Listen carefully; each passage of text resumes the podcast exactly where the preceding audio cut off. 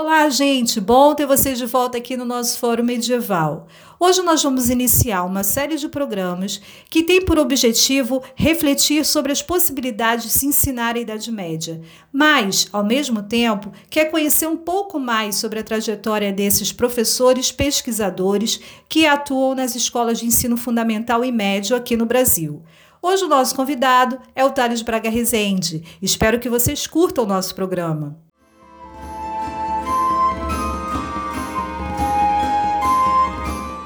Para começar é, a nossa, o nosso ciclo de atividades, a gente chamou o Thales Rezende, que é doutorando no Departamento de História da UFRJ, no programa de História Comparada. É uma pessoa que tem uma trajetória sólida, é um pesquisador com uma trajetória sólida no âmbito dos estudos medievais, que estuda temáticas bastante interessantes, que ele vem partilhar com a gente é, e aí, a primeira coisa é a gente fazer um bate-bola rapidinho com o Thales, saber um pouquinho sobre ele, quem ele é, né? É, quais são as suas áreas de interesse. E depois o Thales vai falar um pouco para a gente sobre as possíveis relações é, entre a geografia e saúde, né? Porque o nosso ciclo de debate tem como tema a, a saúde da Idade Média de uma maneira geral e a construção dos saberes em torno da questão da saúde. A proposta é justamente a gente tentar fazer com que a Idade Média seja entendida a partir de uma visão menos estereotipada né, do que ela tem sido entendida até então. Até em termos de saúde mesmo, quando a gente fala na Idade Média, a gente tem uma sensação de que a saúde não era uma das prioridades daquelas pessoas que viviam no medievo talvez não fosse como a gente entende saúde, né? Mas eles tinham as suas próprias concepções, é, suas próprias maneiras de lidar com essa questão. Então, esse ciclo de debates é para a gente pensar um pouco sobre isso, né? Eu vou fazer algumas perguntas para o Thales, e o Thales vai respondendo, tá? É, e a partir daí, depois, no segundo momento, a gente entra mais no tema da palestra. Vamos lá, Thales. É, qual é o teu interesse quando você estuda Idade Média? O que, que você tem pensado sobre Idade Média? É, por que, que você chegou às temáticas que você tem trabalhado? Fala um pouquinho aí da, do teu caminhar dentro do que é os do que são os estudos medievais. Ah, tá ok. É, boa tarde a todos. Né? É, boa tarde, Marta. Um abraço aí pro Rodrigo. Faz tempo que eu não vejo ele.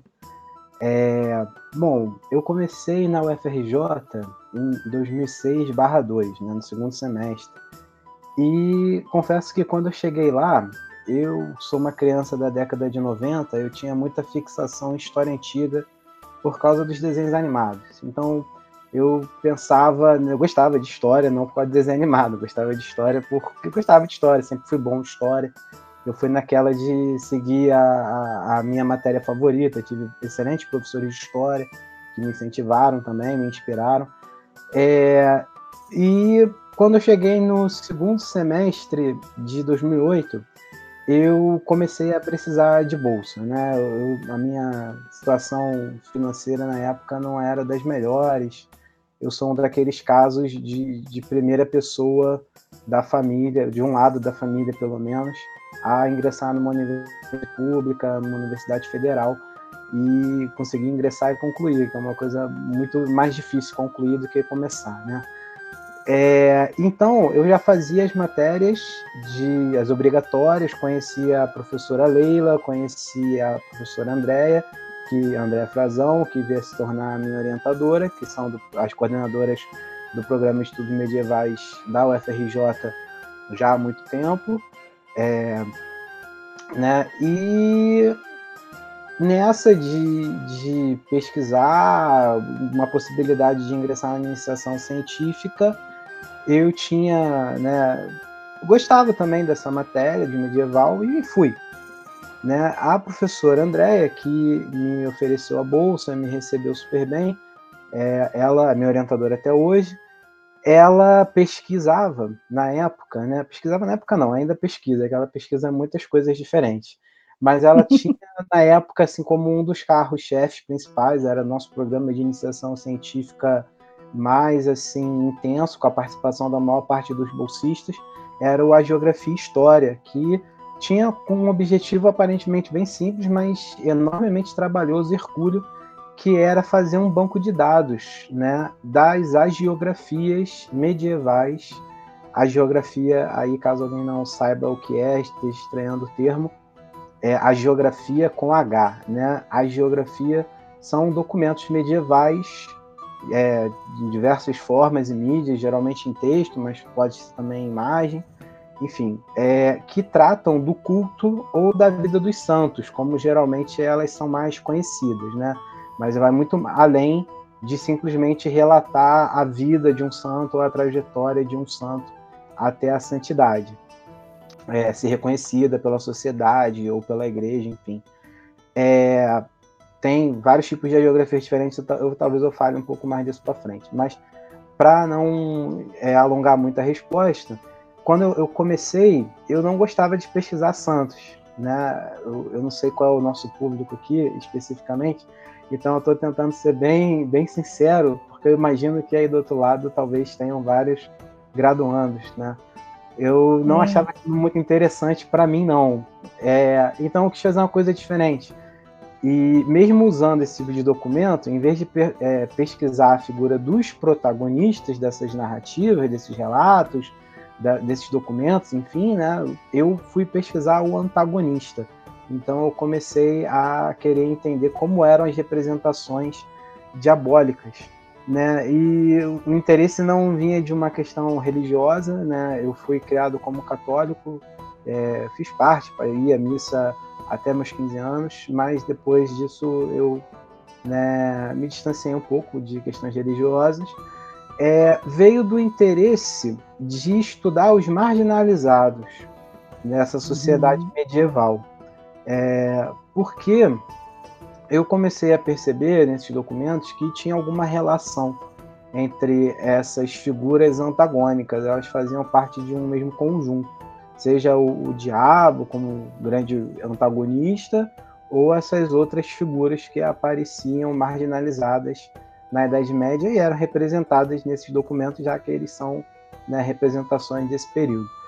É, e aí eu comecei a pesquisar as geografias medievais ibéricas, né? Como eu estava dizendo, o meu projeto de iniciação científica, o grupo que eu fazia parte, a gente estava levantando um banco de dados no recorte das penínsulas ibérica e itálica entre os séculos 11, 12 e 13, né? o que a gente chama lá no PEN da UFRJ de Idade Média Central. É, e mexendo nessas geografias, eu cheguei até a primeira geografia que foi objeto da minha é, monografia de conclusão de curso lá de História do bacharel, a Os Milagros de Nossa Senhora de Gonzalo de Berceu. Uhum. E para o mestrado, né, eu continuo vinculado ao PEN até hoje também. Para o mestrado, eu ingressei no programa de História Comparada, o que me, me trouxe uma outra série de questões metodológicas e teóricas sobre o que seria comparação, né, o que seria comparação nas ciências sociais, comparação em história. Né, o, a questão da história comparada tem uma trajetória importante nos estudos históricos. Eu vi comparar as geografias que falavam sobre Maria, né, as geografias mariológicas ou as geografias uhum. marianas, porque eu já tinha trabalhado com uma anteriormente durante a graduação. E aí eu incorporei ao meu corpus documental o Liber Maria, que é a segunda parte de um livro maior, o, o Liber Maria et Ieso, do franciscano Juan Gil de Zamora. Por que, que eu fiz, é, escolhi esses materiais? porque eles traziam narrativas é, sobre Maria, algumas que eram versões da mesma história, uhum. só que elas estavam presentes em documentos bem diferentes, escritas por grupos diferentes, com interesses diferentes, para públicos diferentes, né? de forma até é, estética também diferente. Né? Os milagres são em verso, as o, o Liber Maria está em prosa, um, né, o Milagros está em, em, castelhano medieval antigo ou dialeto riojano, é, o Liber Maria em latim mesmo, então tinha ali uma série de questões a serem exploradas. E é, eu sempre faço, eu sempre, eu sempre faço trocadilho, mas eu sempre peço desculpa por ele, né? O diabo mora nos detalhes. Então, é, essa figura do antagonista, ela era usada de diversas formas diferentes, nos mínimos detalhes que existiam de diferenças, às vezes muito sutis, entre a maneira de se relatar a mesma história. Né? É, que, que histórias que eu estou falando? São, as minhas as geografias são coletâneas de milagres realizados por Maria. Então, são várias narrativas curtas. Como eu disse, a geografia nem sempre é um relato da biografia do santo. Nesse caso, os documentos que eu trabalho, eles são importantes para o culto mariano, mas eles não necessariamente contam a vida de Maria. Eles já partem da Maria Santa, Mãe de Cristo e realizadora de milagres, protetora da humanidade, etc. É, e para o, o doutorado, eu comecei a deixar um pouco mais essa questão das representações narrativas de lado para me dedicar a um conceito que me começou a me incomodar em relação aos nossos tempos. Né? Nós estamos vivendo tempos é, bastante intensos, bastante polarizadores, como se diz aí pelas redes sociais, pelos YouTubes.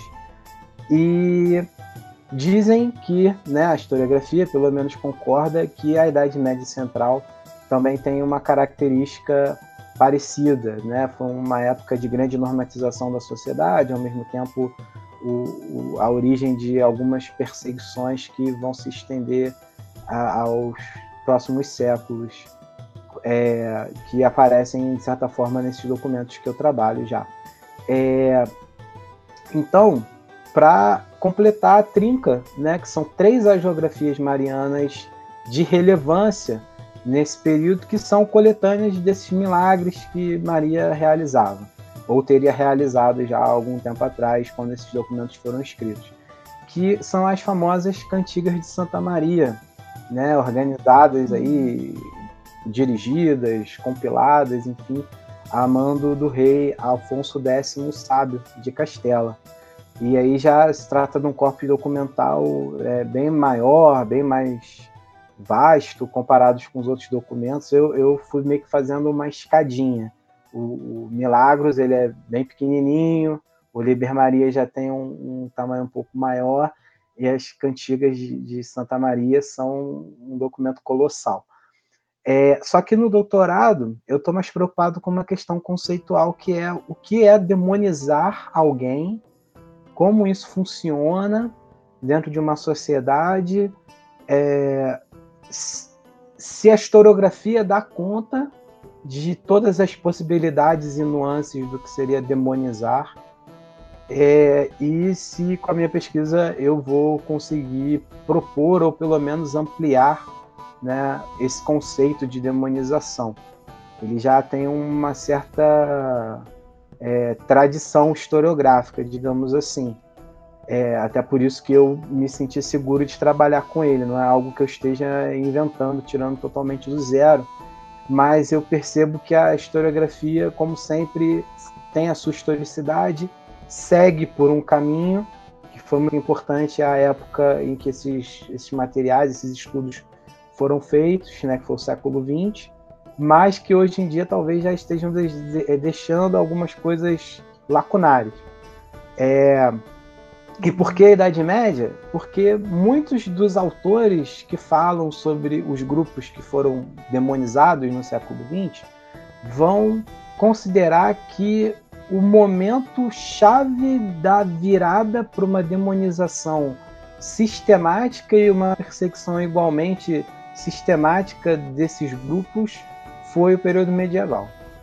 Né? Então eu percebi que eu poderia voltar lá atrás e tentar ver se o que, que aparecia nesses documentos de trabalho, já que eles trazem a figura do diabo, já que eu já sabia quais grupos mais ou menos estariam relacionados, associados, portanto, é, demonizados. E é isso, a, a minha trajetória acadêmica é, é, mais ou menos essa, né? Com alguns pequenos intervalos. Eu entre o mestrado e o doutorado eu fiquei um tempo buscando outras frentes é, da vida profissional de um uhum. historiador, né, concursos, etc. E consegui voltar e dar prosseguimento ao que eu tinha começado lá na minha graduação na iniciação científica. E foi muito importante, né? Eu defendo que todo mundo que possa fazer faça uma iniciação científica que é muito bom para a formação da gente.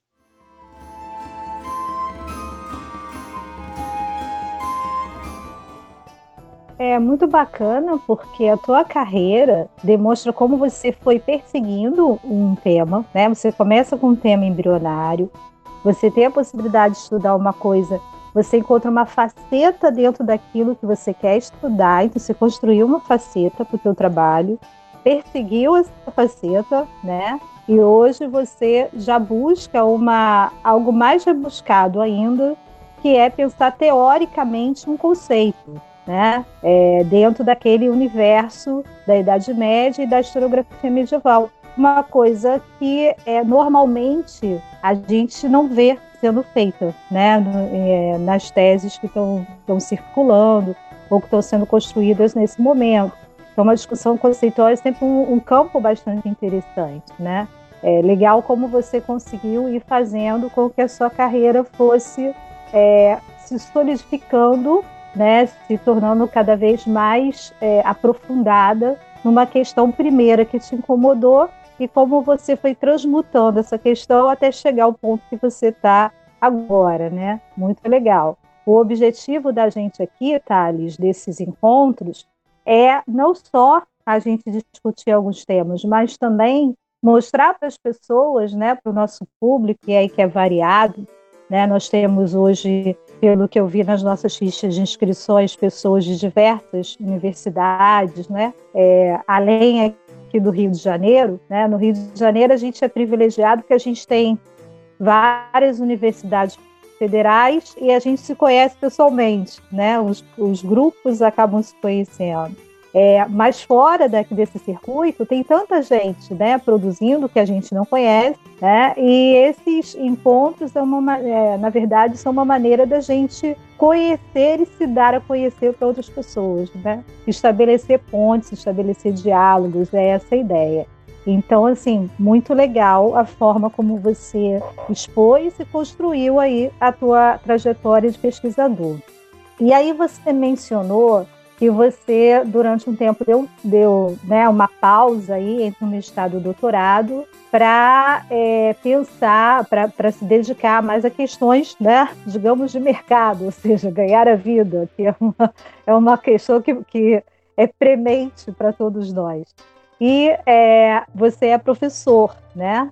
É, e aí, como é para uma pessoa que está num nível assim de, de, elaboração, de construção, né, de conhecimento é, mais complexo, conseguir é, trabalhar com isso dentro da sala de aula. Como é que é ensinar a Idade Média para essa garotada? É, e será que como é que você consegue fazer essas adaptações?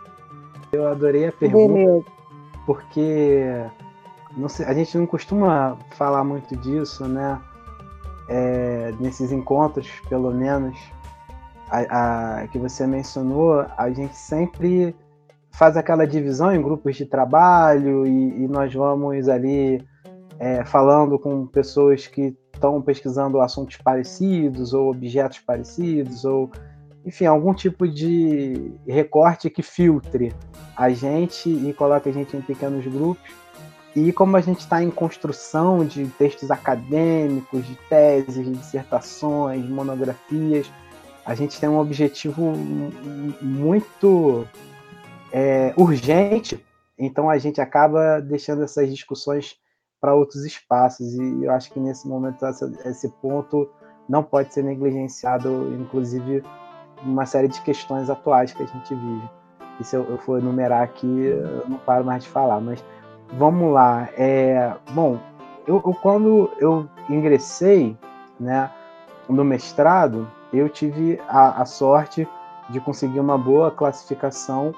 Né? Eu fiquei ali na faixa, eu, na primeira leva de bolsas, eu fiquei na posição justamente que era a última que ia receber a bolsa. Então eu conseguia, eu era muito jovem, né? Falar que eu sou jovem é brincadeira. Eu tenho 32 anos, eu, ainda sou jovem, né? Mas uhum. eu era mais jovem ainda. Eu lembro de uma situação em que eu fui confundido com um aluno no primeiro de colégio que eu trabalhei e levei uma bronca da, da direção porque eu estava na sala dos professores. Então eu comecei cedo na, na, na, na escola. Foi um episódio engraçado.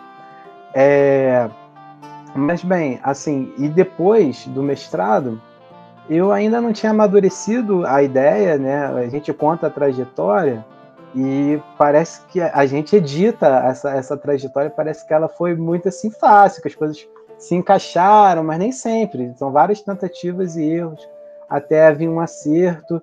É muito tempo. Só para escolher o primeiro documento que eu trabalhei foram seis meses pesquisando documentos que eu poderia usar né? Então é uma coisa bem, um trabalho bem lento e, que às vezes não é muito valorizado nem muito compreendido, assim como o trabalho de professor.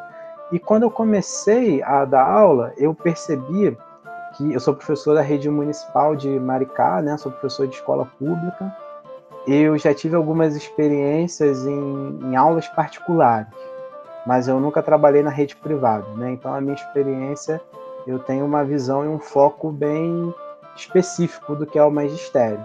Mas eu já trabalhei para o estado do Rio de Janeiro em, em várias ocasiões, né? às vezes como substituto, um, durante um ano como concursado, é, e acabei eh, saindo do estado porque eu passei em outros concursos e a gente vai fazendo meio que essa dança das cadeiras, que é uma das formas que o professor tem no Brasil de conseguir uma evolução na sua carreira, né? Um aumento, ou, ou enfim, melhorar, trabalhar mais perto de casa, tem uma série de questões.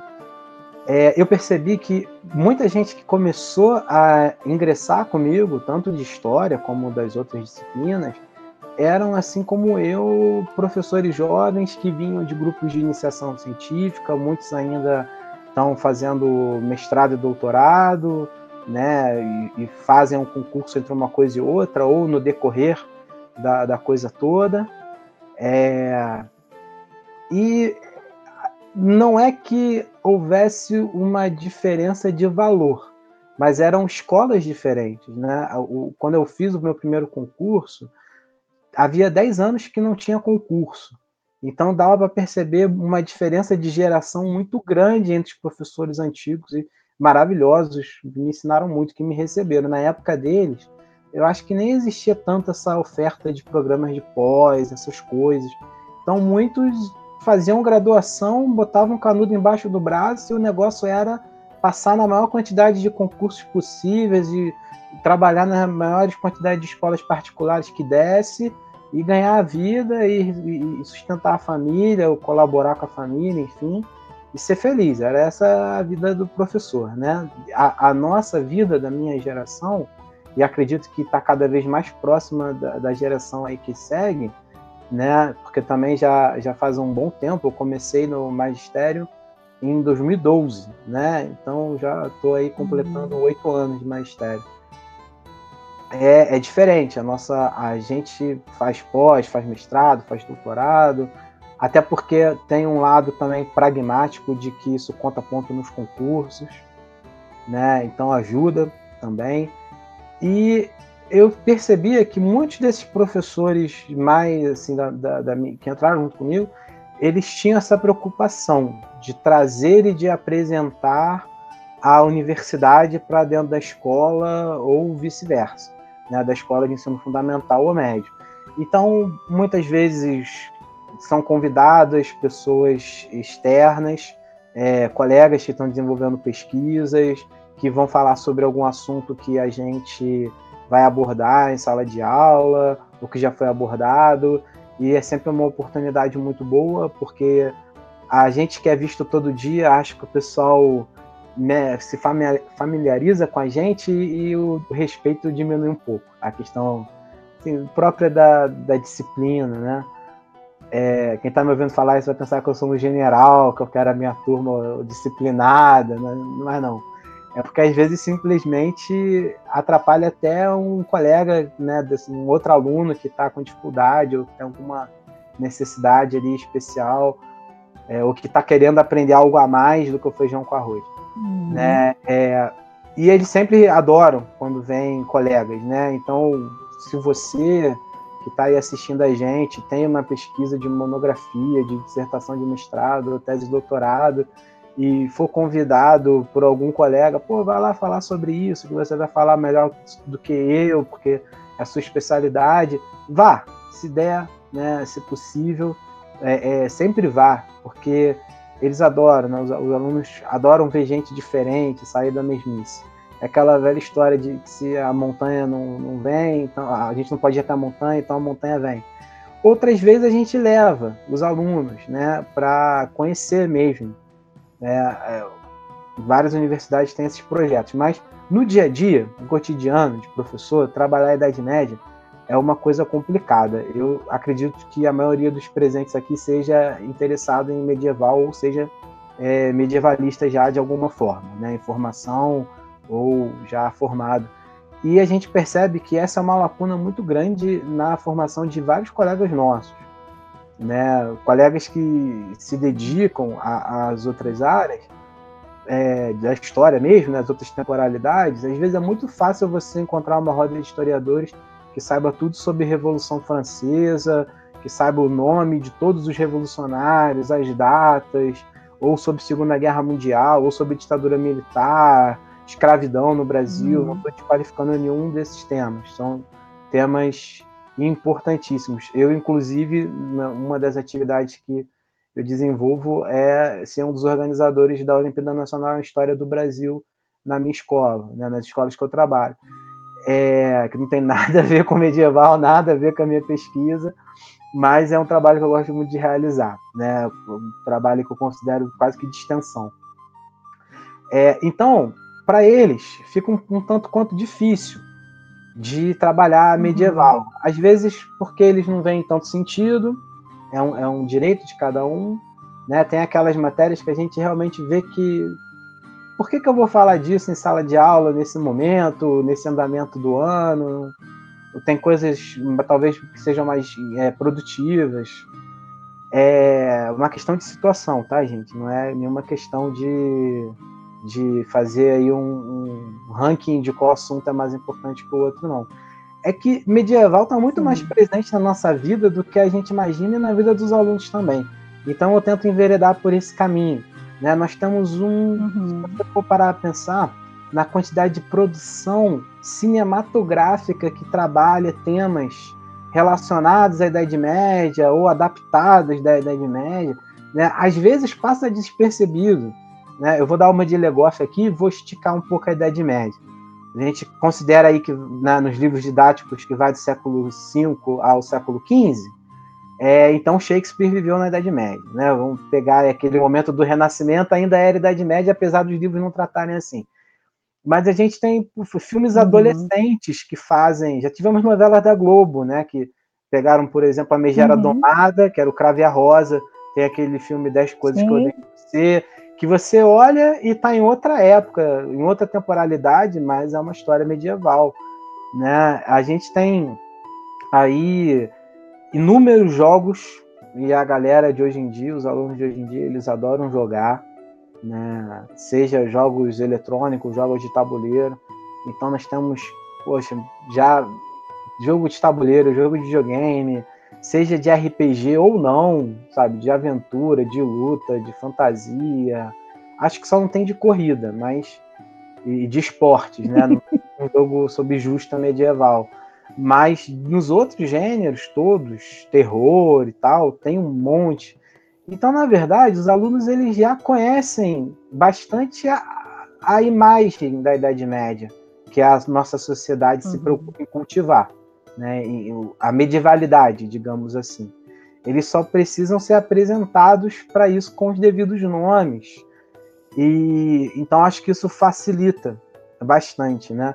Tem inúmeros documentários também que, que dá para você trabalhar bastante essas questões em sala de aula de uma maneira menos monótona do que ficar decorando o nome de povos é, germânicos que para eles eles acham muito engraçados e levam na galhofa, é, ou para hum. ficar falando. Atualmente, uma questão que a gente falava hipoteticamente nos tempos de graduação, né? E cheguei a usar bastante um documentário da, do History Channel que fala sobre isso, que é o, a, o documentário sobre a peste negra, que ele termina de uma maneira bem sensacionalista, assim, apocalíptica. É. E se hoje em dia um vírus mortal se espalhasse no mundo, né?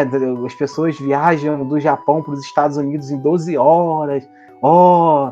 E esse documentário já era antiguinho quando eu estava na graduação e a gente está vendo literalmente isso acontecendo, né? Acho que seria um assunto super é, atual, super contextualizado com, com o nosso período.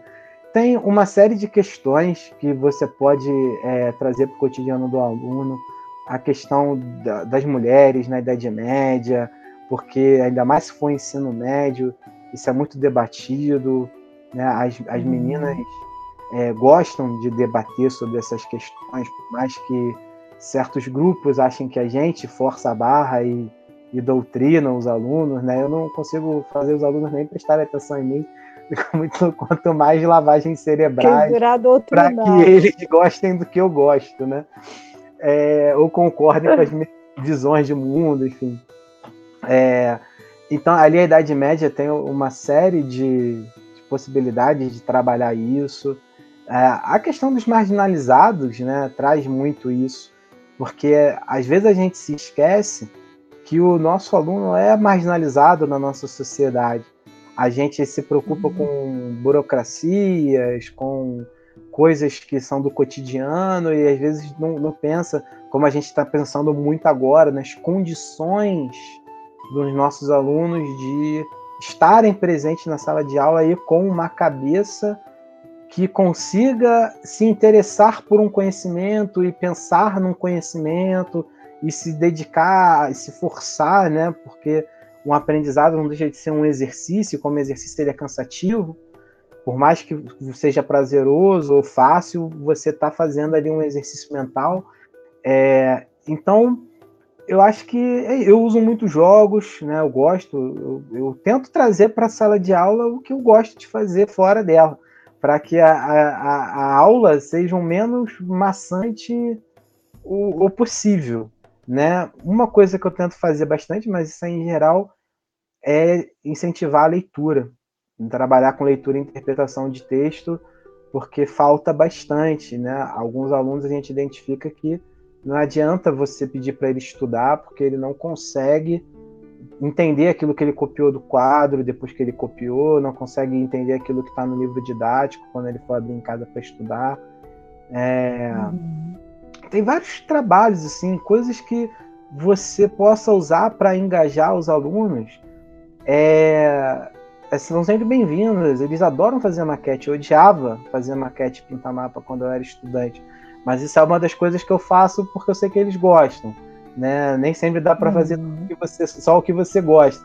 Mas como não sou eu que tenho que fazer as maquetes, eu tenho que avaliar e dar sugestões e tudo mais, né? É, para uhum. mim tá uhum. ótimo. Mas todas essas questões têm um, um ponto fundamental, que quando é, onde é que entra a nossa, a, a nossa especialidade, a, a nossa expertise de medievalistas, é em apontar questionamentos e incluir ali naquele material básico que é distribuído para todas as escolas ou que é cobrado no currículo mínimo, questões que não estariam ali, né? ou maneiras de ver as coisas. Então, por exemplo, é, essa questão de é, é, representar o muçulmano como sendo sempre o terrorista, né, um, um povo pobre, miserável, que, que a gente está uhum. Tá sempre vendo nos telejornais. É, geralmente, quando se fala de sheik, é só o que comprou o time de futebol, que aí tem um muçulmano que é rico, mas para por aí. Né? É, eu já pedi uma vez, em vez de fazer a maquete de um castelo, eu pedi para fazer uma maquete de uma mesquita lindíssima que tem lá na Arábia Saudita. Uhum. Né? Então, por quê? Porque eu queria que eles vissem alguma coisa que aquele grupo fez de legal. E como o prédio é, é bonito e a gente ficou olhando ali pelo, né? Eu, na oportunidade tive acesso à internet, então nem sempre tem, quase nunca para falar a verdade, mas na oportunidade eu tive, então eu entrei no Google Earth, fiquei mostrando o que a foto não pegava da maquete. Eles ficaram estudando aquilo ali, como é que eles iam fazer junto comigo. Né? A gente tem várias maneiras que não são simplesmente assim virar para a pessoa e ah, também tinha lados positivos. Anote aí quais são os lados positivos da, da, da cultura hum. islâmica medieval. Ou até como você mencionou no começo do, do vídeo, né? É, muitos dos autores que eu tra... alguns dos autores que eu trabalho têm formação universitária. Aí a gente sempre tem aquele quase ditado popular, né? Estamos na Idade Média, olha o retrocesso, voltamos à Idade Média. E a gente se esquece que justamente o, o nosso maior a instituição que mais representa assim a, a, o intelecto humano, que a gente se vira para elas em busca de respostas científicas, que são as universidades, nasceram na, na Idade Média, né? São um, um, um produto de vários fatores da sociedade medieval e várias dessas famosíssimas aí, Oxford, Cambridge, estão aí até hoje, uhum. estão aí até hoje desde a Idade Média. É, então acho que uma, uma tentativa, sempre, acho que a dica talvez seja meio genérica, né? Mas é que medieval é realmente muito mais fácil que para outros assuntos, muito mais do que parece você trabalhar com filme. Né? E aí nem sempre você precisa passar o filme todo, você pode usar cenas para falar de alguma coisa específica. É, uhum. literatura, história em quadrinho, jogo, cara, tem muita coisa, muito material disso para lidar com é, o bacana. Idade média.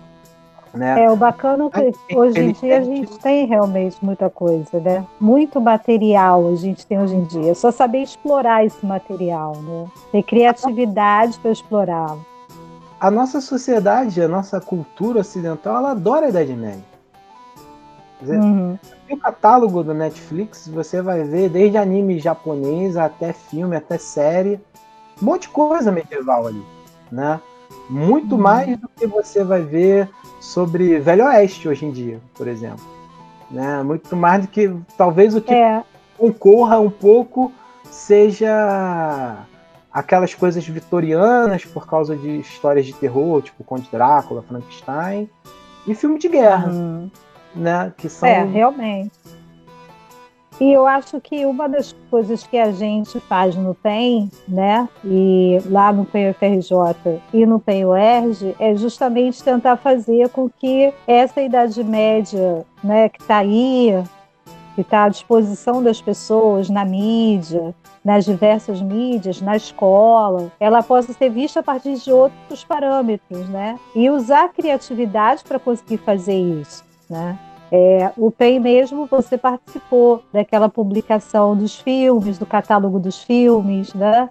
É, dando é, dicas de como você pode usar aqueles filmes né, que, que, que versam sobre o universo é, da Idade Média. Então, a Idade Média está aí para ser o espaço a ser explorado. Né? Agora, é, a gente está no momento das perguntas. Eu vou passar para a Mayara. É, a Adriana, ela está perguntando, na verdade, ela está pedindo para o Thales falar um pouquinho sobre o estudo dos marginalizados nas escolas, que ele comentou, se ele poderia é, falar um pouquinho mais sobre isso. A questão Falou. dos marginalizados nas escolas, o, os livros didáticos, atualmente, né, não sei por quanto tempo mais, eles trazem essa questão. Eles trabalham, dedicam algum espaço na a falar dos marginalizados na sociedade medieval. Embora seja muito superficial, a gente sempre pode aprofundar aquelas questões que a gente considera superficiais. Uma outra é, questão importante, né, pensando nos marginalizados da nossa época, é que a gente ainda tem a lei ao nosso lado, que é a mudança na, na lei que obriga o ensino de história africana e afro-brasileira e de história dos índios, né, indígena, esse termo é horrível, enfim, nativos aqui americanos na, nas escolas. Então, é, é sempre um desafio, principalmente porque na questão dos nativos, né? Porque a gente não tem muito lugar de fala deles, assim. A gente, por mais que a nossa sociedade seja extremamente racista, a gente tem uma série de, de maravilhosas pessoas que são negras e que podem falar muito bem sobre esse assunto, que podem já escreveram muita coisa, já lutaram muito para a gente explorar. Né? Os indígenas, eles são até aqui, ó, falando, né? São uma coisa assim, ó, os indígenas, né? É, então, para acho que é o trabalho mais difícil, né? E talvez seja aquele que a gente mais precisasse realizar enquanto brasileiros. É, mas os, os, materiais e a lei, por enquanto, estão do nosso lado. Então é só uma questão da gente fazer valer essa lei, né? Na questão, assim, quando a gente fala de assuntos muito antigos, Idade Antiga, Idade Média, os alunos não cismam muito. Quando a gente fala de cultura africana, às vezes os alunos têm uma resistência por questões religiosas, então, às vezes é, não, nunca aconteceu comigo, já aconteceram outros tipos de problema, mas não em questão a trabalhar a questão né, afro. Mas já aconteceu com alguns outros colegas e aí é questão de botar a lei debaixo do braço, bater o pé e falar que, pelo menos na escola pública dá para fazer isso, né? De falar que não, tem a lei, tá no currículo, você tem que passar. É, Thales, eu acho interessante, é, até para vencer isso, né, em grande parte essa resistência, é o que você falou, investir um pouco mais sobre o estudo da África na Idade Média, né, é, não ter aquela sensação, não dá a sensação para alunos que a África começou com a modernidade e a escravidão europeia, né? Então, de, desbravar outros caminhos né, de estudo de ensino da Idade Média acho que dá para a gente fazer uma ponte mais é, pertinente com a realidade do, da nossa sociedade, né? E talvez seja um caminho. Apesar de eu não ser um profundo conhecedor do Islã, eu fiz o meu dever de casa ali para pelo menos poder falar em sala de aula, né?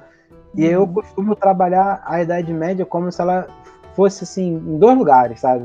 Tem a Idade Média tal e apesar do, do Islã contar o tempo diferente, para eles não ser nada de Idade Média, né? O que acontece no nosso calendário do século VII até o século XV, eu também trabalho como um outro lado. Assim. Para mim é tudo Idade Média, vai, vai, tudo ali na hora que eu tenho que falar de Idade uhum. Média. Uma aula eu estou falando dos europeus, na outra eu estou falando do Oriente Médio, do Norte da África, né? E por aí vai. É, essa é uma boa estratégia não, não provocar uma ruptura, né? Como se fossem dois mundos distintos e distantes, né? É, essa integralidade entre esses elementos, promover essa, essa troca, mostrar que há uma cultura que é trocada é fundamental. Né? Você pediu, na verdade, para você falar um pouquinho mais como abordar esses assuntos, esses temas na sala de aula. Se você poderia, então, de repente, dar umas dicas, algumas coisas assim. Olha, cada professor tem o seu estilo, né? É, mais possibilidades do, do que você pode fazer. Um, você pode levar algum material provocativo que suscite o debate, mas para isso você precisa ter cuidado. Né? Provocativo não precisa ser polêmico, pode ser só algo que seja curioso para os alunos, algo fora do comum, interessante para eles, algo que eles não esperariam ver, né, com aquela famoso plot twist, uma virada assim, né, de, de roteiro, e organizar debates, e depois pedir reflexões, que você pode é, escolher várias formas de você receber, pode ser através de uma construção de um texto, pode ser algo mais tecnológico, né, um, um, vídeo gravado, uma sketch, pode ser algo mais tradicional, um desenho, pode ser uma pesquisa, né, para que eles relacionem o que eles estão vendo né, em, em, sala de aula sobre um outro período com o que eles estão vivendo na, no momento na vida deles, às vezes né, até particular. Uh, uma outra possibilidade mais lúdica são o que eu falei, as brincadeiras e, e os jogos. E aí você pode levar jogos que subvertam lógicas clichês, assim. É um jogo onde a princesa não seja salva, um jogo onde o dragão não deva ser morto, mas protegido, ou que você seja o dragão que vai matar as pessoas e você tem um bom motivo para isso. É, sei lá, né? Vai da, da, criatividade, é uma questão de criatividade mesmo. Uh, documentários, eles gostam, mas documentário às vezes é muito longo, fica maçante. Mas o legal dos documentários é que eles são feitos para prender atenção, né? Só que quanto mais sensacionalista, quanto mais History Channel for o seu documentário, mais você precisa intervir depois e, ou antes, né? De preferência antes e depois, apresentando o material e depois fazendo ponderações sobre aquilo que foi visto. Uma maneira de fazer os alunos reflexionar que eu uso muito, faz parte do meu estilo, é pedir para eles. Isso eu aprendi no projeto de extensão de Idade Média e Cinema, divulgação científica, que a Marta citou. Né? É, quando trabalhar com filme, pedir para o aluno, em vez de ter aquela coisa assim de isso aconteceu mesmo, o filme está certo, colocar a pergunta como por que, que o filme fala diferente do livro? O que o filme quer dizer? O filme quer passar alguma mensagem? filme tem a ver com algum outro assunto, que na verdade não é, é, é, é sobre outra coisa e não essa, essa roupagem medieval que o filme sofreu, ou filme, não é falando de filme, mas pode ser história quadrinho, desenho animado, jogo. É... Então sempre relacionar o, o, intertextual. Né? Pedir comparação mesmo. Né? Compara aí o que o livro diz com o que o filme mostrou e não assim, ah, quem tá certo ou tá errado, mas por que, que é diferente? Às vezes você vai obter respostas, ah, porque o filme quer me divertir e o livro quer me ensinar. Né? São válidas, mas forçando um pouco mais a barra, dá para é, fazer os alunos pensarem, mas por que que pro livro me divertir, por que que pro filme me divertir, ele aborda as coisas desse jeito, por que que para o livro me ensinar tem que ser de outra forma. E aí você acaba meio que treinando nos estudantes essa, essa questão de olhar com criticidade o que a gente consome na cultura pop, na cultura de massas, da indústria cultural, mas sem ao mesmo tempo ficar chato de virar aquela pessoa que, ah, vamos criticar tudo e nada é historicamente correto, então vamos meter o pau em tudo, nada presta. É, Aí você chega com aquele filme lá do Bergman, o, o Agostinho, que é o Agostinho com Black Power, e é um filme com uma outra linha narrativa, lenta, aí vai falar, pô, não, esse é bom, aí o cara vai criar um trauma, achar que é, é, é história é chato, que só serve para ficar falando mal do que ele gosta. Né? Às vezes é bom problematizar o livro, porque às vezes o livro o filme mostra coisas que você ah, cadê os negros aí na Idade Média? Tinha negro na Idade Média? Em algum lugar, em alguma dessas regiões que a gente trabalhou, em alguma dessas culturas que a gente viu quando falou desse bloco de medieval no, no ensino fundamental ou médio? É, e as mulheres, né? Cadê? As mulheres eram sempre assim, tem, tem, tem várias maneiras de, de pensar as mulheres. o, o filme físico, embora ele aponte muito essa questão do rapaz e, e que ele era judeu, aí ele tem que se passar por cristão, e ele vivia com um médico, um curandeiro ali, itinerante, que muitas vezes era mó charlatão, né, não estava curando nada, estava enrolando as pessoas, mas ele queria curar, aí ele tem que dar um jeito de. E aí, por que eu falo que é ruim? Né? Vou dar um spoiler aqui. No meio do filme, ele fica perdido num deserto. Mas você sabe porque o filme te disse na caixa do DVD que ele foi lá aprender com os muçulmanos medicina. Então tu sabe que ele não vai morrer ali, mas o filme faz mó drama que ele vai morrer ali, tu sabe que ele não vai morrer. Porque a sinopse do filme na caixa te contou que ele não morreu, né? É, mas aí ele vai lá, estuda nas madraças, né, nas escolas muçulmanas, ele aprende medicina e tal, mostra muito isso. Então às vezes você pega assim um filme, não passa ele todo não, porque é ruim, tu vai perder tempo. Tu quer mostrar aquela cena lá dos muçulmanos operando alguém, curando alguém, e comparar com o do cara que cria ele, né, é, que era o médico charlatão medieval.